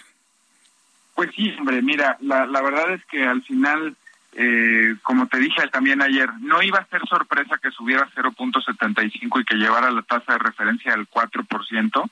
Ahí no hay ninguna sorpresa, pero hoy que sí hubo mercados en Estados Unidos y en el mundo, los mercados se bajaron y reaccionaron negativamente porque si te acuerdas ayer te comenté, va a ser más importante lo que diga Powell después de la decisión. Entonces, el, el mercado pues tenía esperanzas de escuchar un mensaje ya un poquito más suave en torno a la inflación y no fue así.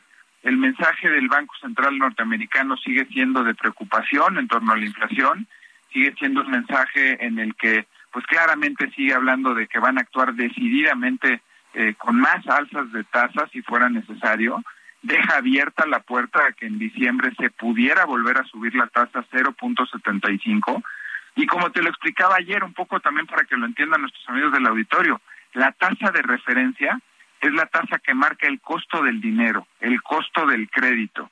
Mientras la inflación no ceda y mientras las tasas de referencia o el costo del dinero no puedan, digamos que bajar o por lo menos estabilizarse, pues esto genera incertidumbre porque la mayoría de los norteamericanos viven del crédito, deben su casa, tienen una hipoteca a tasa variable, deben los contenidos de la casa, deben los coches.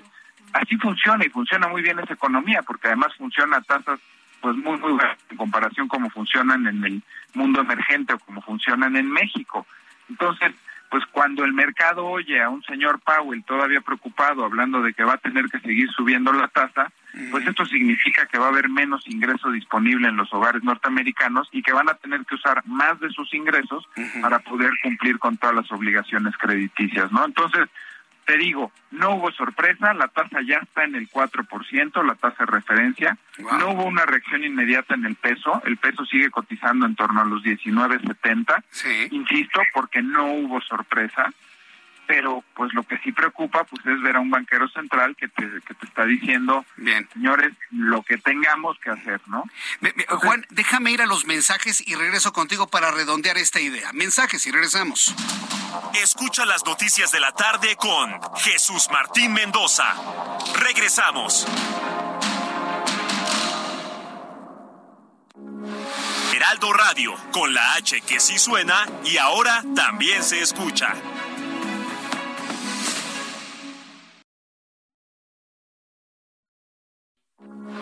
Heraldo Radio, con la H que sí suena y ahora también se escucha. Continúa Heraldo Noticias de la tarde con Jesús Martín Mendoza.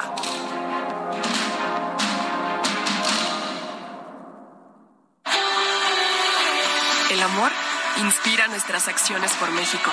Reforestando la tierra, reciclando cuidando el agua, impulsando a las mujeres y generando bienestar en las comunidades. Juntos somos Coca-Cola y contigo el amor multiplica.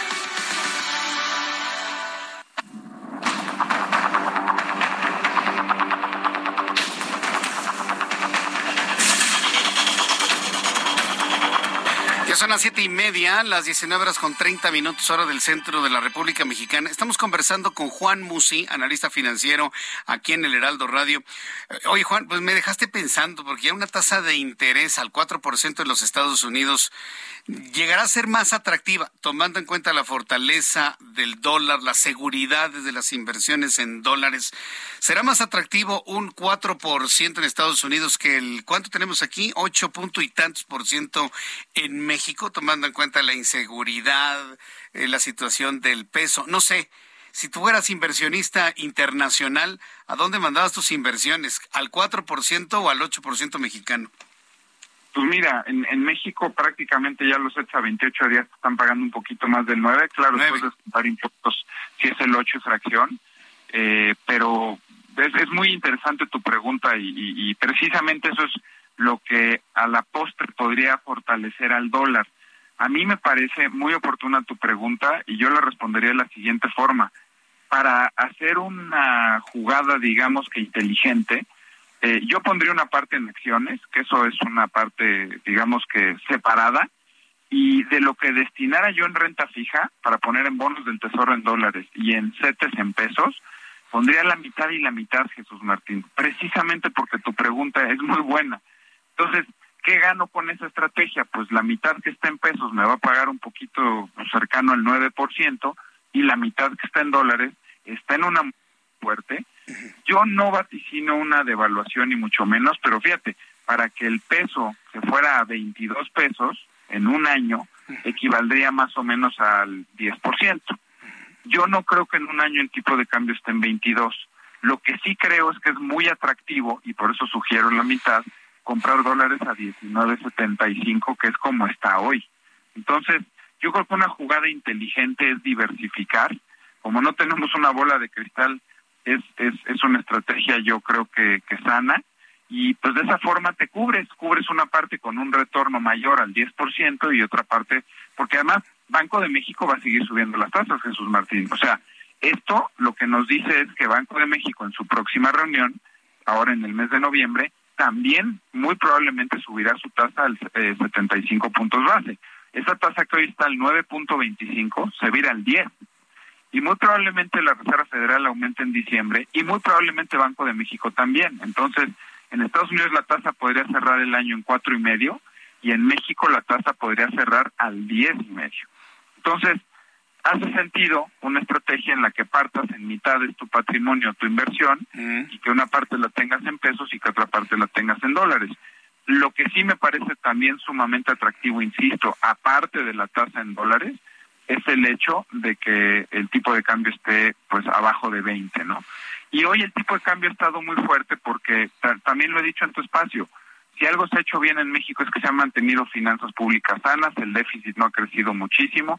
Yo siempre he criticado mucho que lo que me da coraje es pues que mucho del, del gasto de gobierno se va en programas sociales y en, y en, y en cuestiones que se van eh, muy rápido y no se está generando nueva infraestructura y no se está reinvirtiendo y no se está eh, eh, pues ahora sí que ampliando eh, el espectro de inversiones también extranjeras, no estamos siendo atractivos después de lo que ha pasado con el aeropuerto, eh, cuando se ha cuestionado ciertas cosas del Tratado de Libre Comercio, cuando se han cuestionado ciertas cosas de la reforma energética.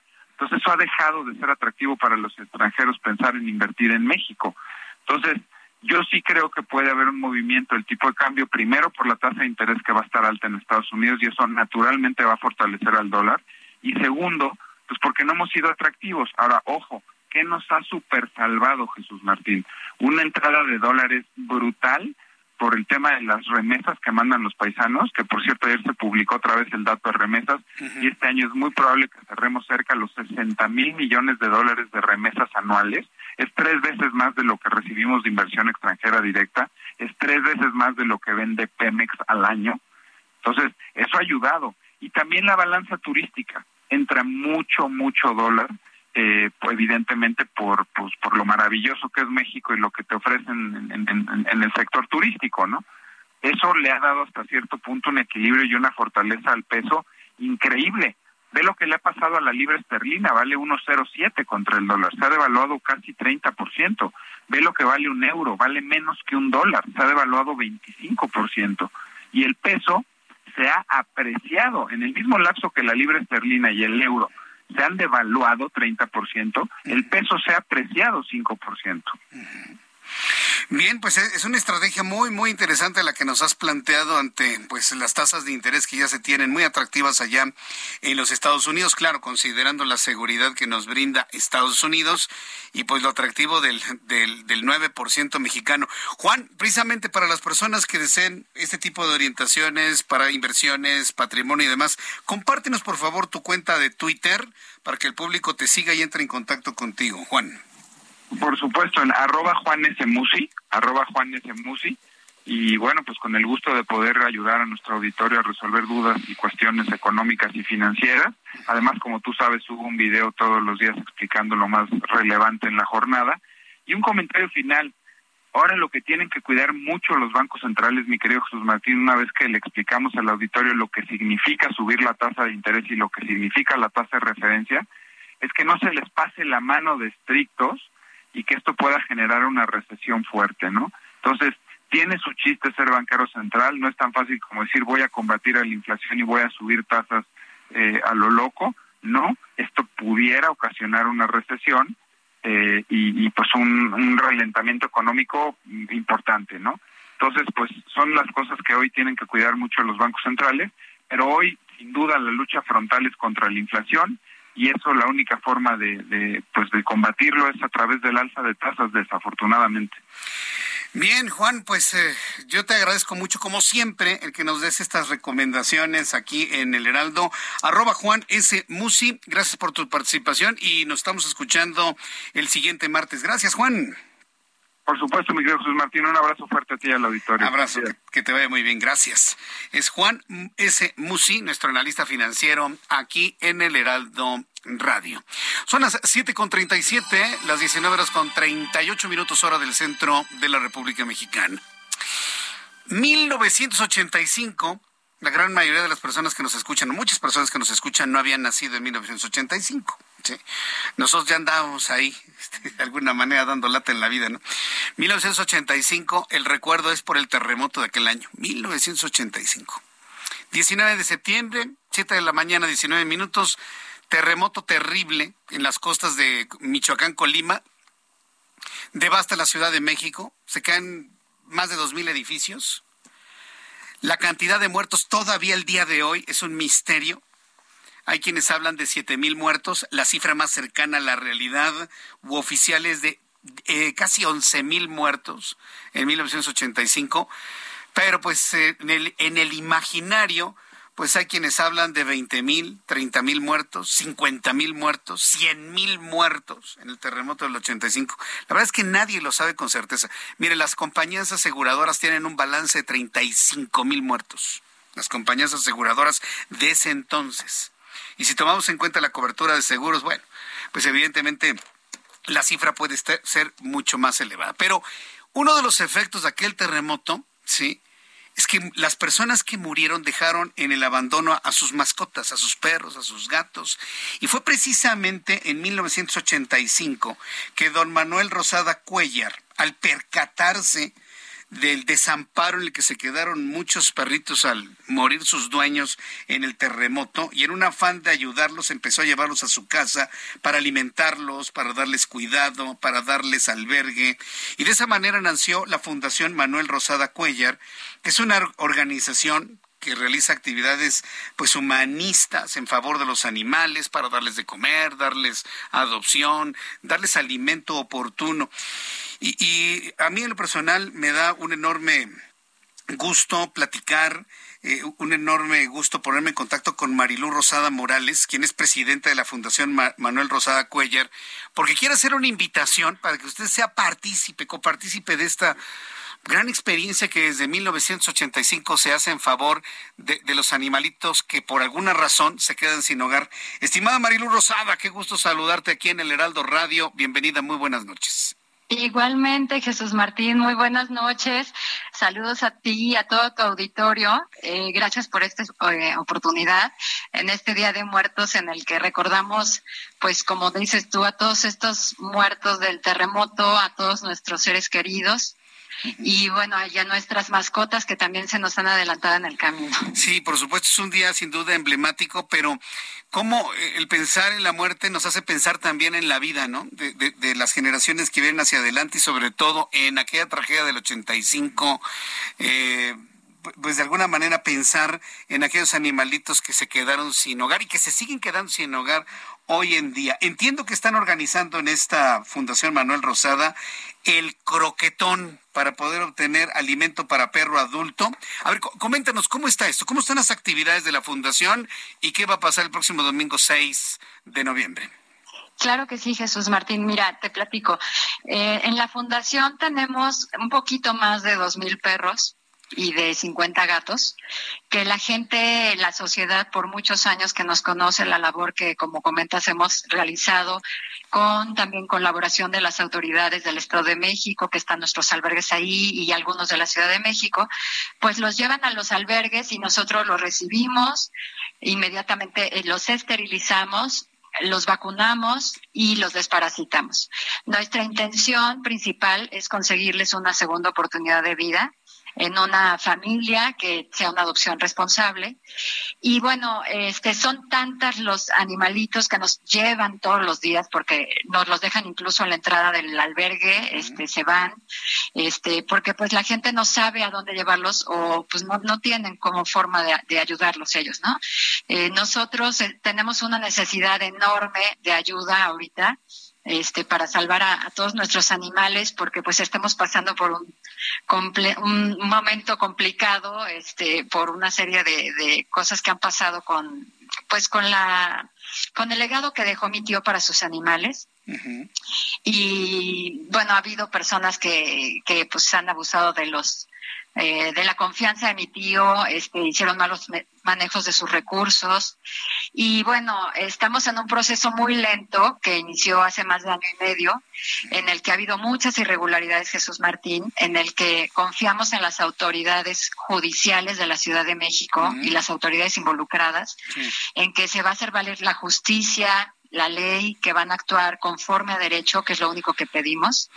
Y pues por eso estamos pidiendo el apoyo de, todo tu auditorio, de la sociedad, que aman a los animales, para pues darnos un granito de arena eh, de, alimento para, para todos nuestros perros que necesitamos tanto. Eh, tenemos este programado, como bien dices, este domingo 6 de noviembre, hacer un croquetón que con ayuda de algunos amigos que están también muy preocupados por todos nuestros animales en el Parque Lincoln en, en Polanco este domingo 6 de noviembre de 10 de la mañana a 5 de la tarde vamos a estar en la entrada del Teatro Ángela Peralta.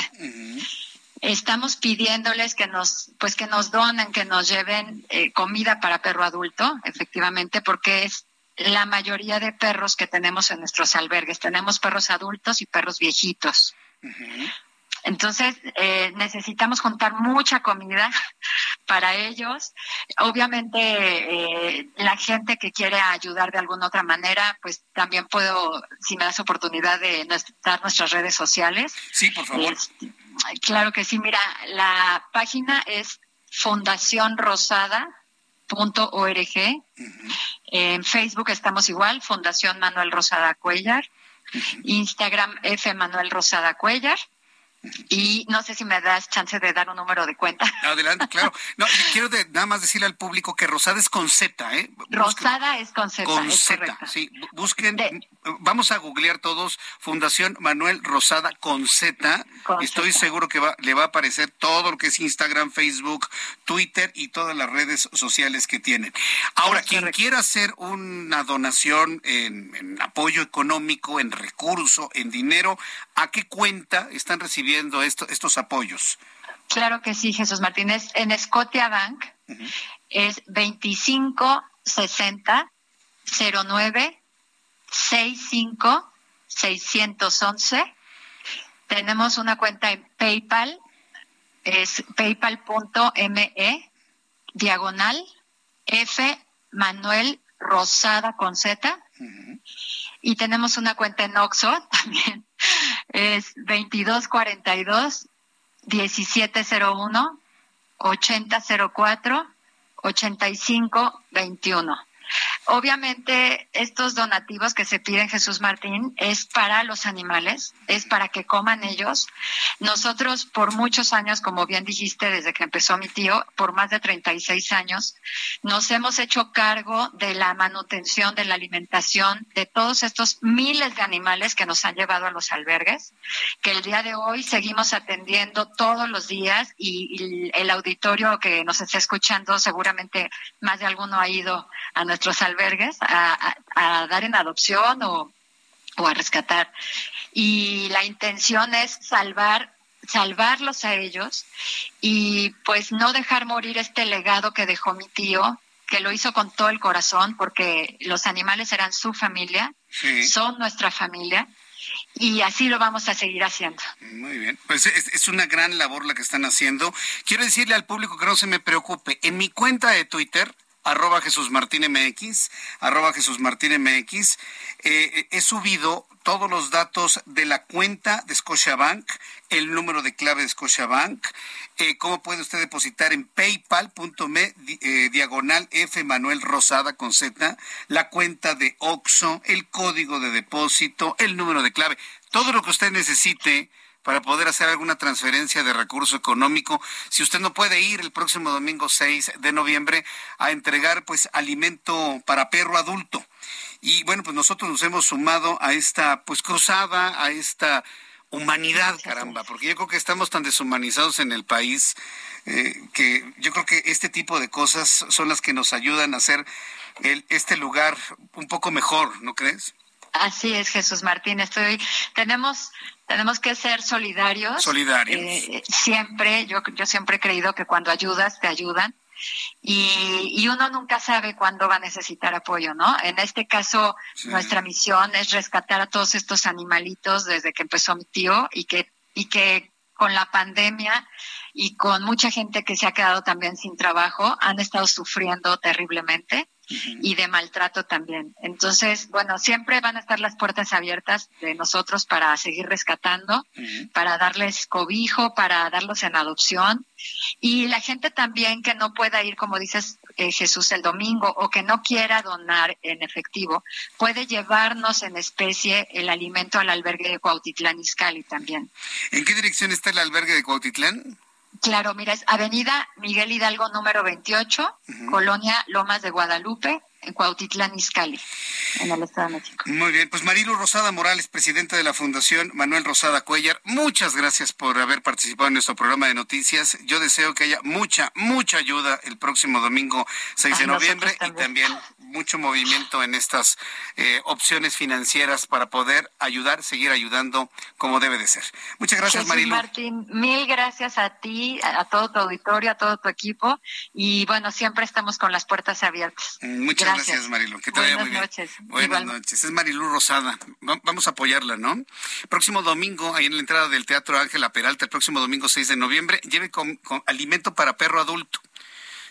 Todo lo, todo lo que usted lleve va a ser muy bueno. ¿Quiere usted hacer un depósito porque no puede ir y mejor quiere hacerlo eh, a través de, de- de dinero en un depósito? En mi cuenta de Twitter, arroba Jesús Martín MX, están todos los datos. Como primer tuit, en mi cuenta de Twitter, arroba Jesús Martín MX, ahí tiene usted todos los datos para que pueda ayudar a la Fundación Manuel Rosada Cuellar. Son las 7 con 49. Toda la información deportiva con Roberto San Germán. Bienvenido, mi querido Roberto, ¿cómo estás? ¿Qué tal, mi querido Jesús Martín? Buenas noches y buenas noches a toda la gente que nos sintoniza.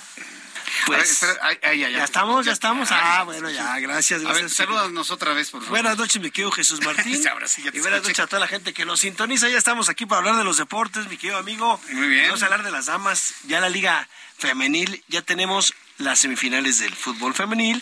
Y son los dos clásicos del fútbol nacional. ¿Ah, sí? El clásico nacional, América Chivas. Y también acá, mira, Y el Chivas. clásico regio, mi querido amigo. Ah, el clásico regio, Tigres sí. contra Rayadas, que han Rayadas. sido, pues digamos, los equipos que han dominado el fútbol femenil. Y ya los tenemos, fíjate, los juegos de ida va a ser viernes 4 de noviembre a las 6 de la tarde, América recibe a las Chivas en el Estadio Azteca y el mismo viernes, pero a las 8 de la noche, Tigres recibe en el Volcán a las Rayadas.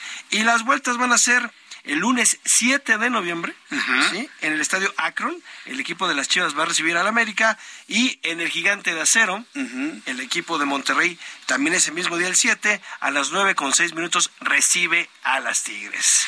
El, mejor día del año, 7 de noviembre, hombre. ¿En serio? ¿Es tu, es tu cumpleaños? Es mi cumpleaños. Ah, no, con razón, el mejor día del año. El mejor día del año. Resérvenlo en el calendario, ¿no? Sí, Dice, no.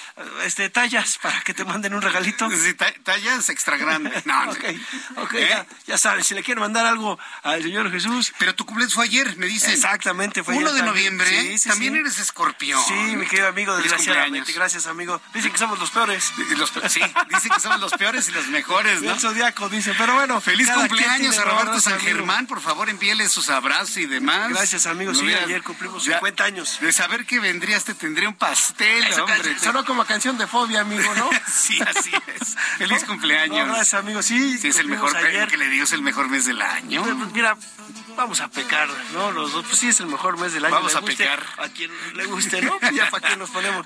Nos van a odiar peor todavía. Por eso han de decir que nos llevamos bien, pues somos escorpiones, amigo. Feliz cumpleaños, mi querido. Gracias, gracias, amigo. Oye, pues te decía de las semifinales de las mujeres. A ver, qué pasa, quiénes saldrán para el campeonato. Chivas fue primer lugar, América iba poco a poco, y por el otro lado, Tigres y Rayadas. Los últimos años han dominado el fútbol mexicano en la cuestión femenil.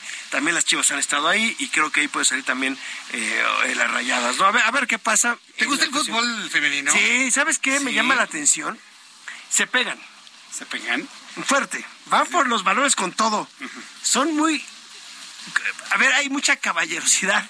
Digamos, lo- es que no hay otra palabra. No, no, a ver, ¿qué otra ¿Hay palabra caballerosidad entre las mujeres? Ajá, entre las damas. Se pegan durísimo, se levantan, no hacen dramas, no se dan vueltas como los futbolistas que los tocan. Y no, bueno, el cuate se queda tirado media hora así como si le hubieran roto una pierna y de repente se levanta y ya puedo seguir. No, estas mujeres se dan los golpes y las ves así como que se limpian las rodillas, se suben las calcetas y vámonos a seguir jugando. No hacen dramas, no están perdiendo el tiempo. La verdad es que es otro fútbol.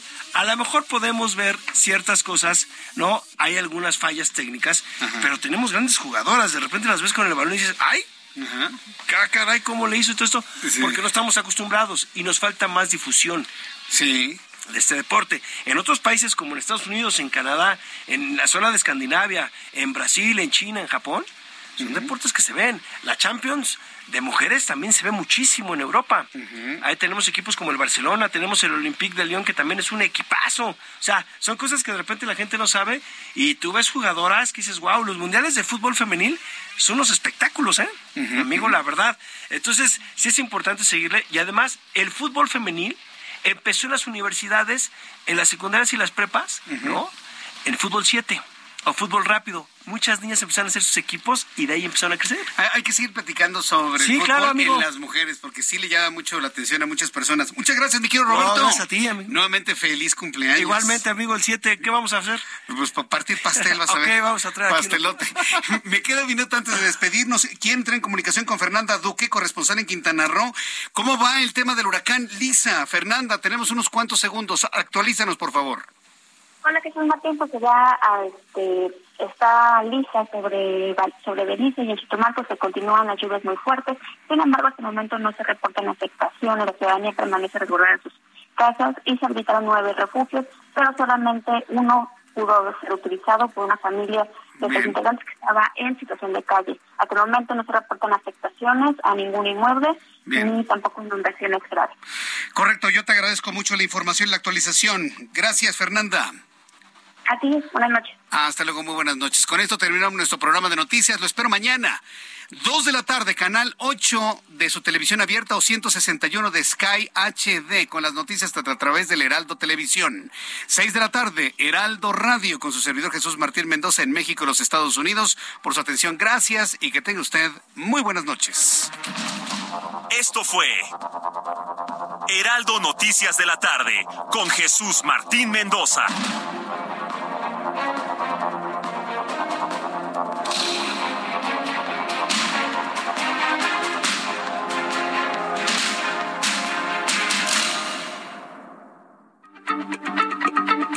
Heraldo Radio, la H se lee, se comparte, se ve y ahora también se escucha.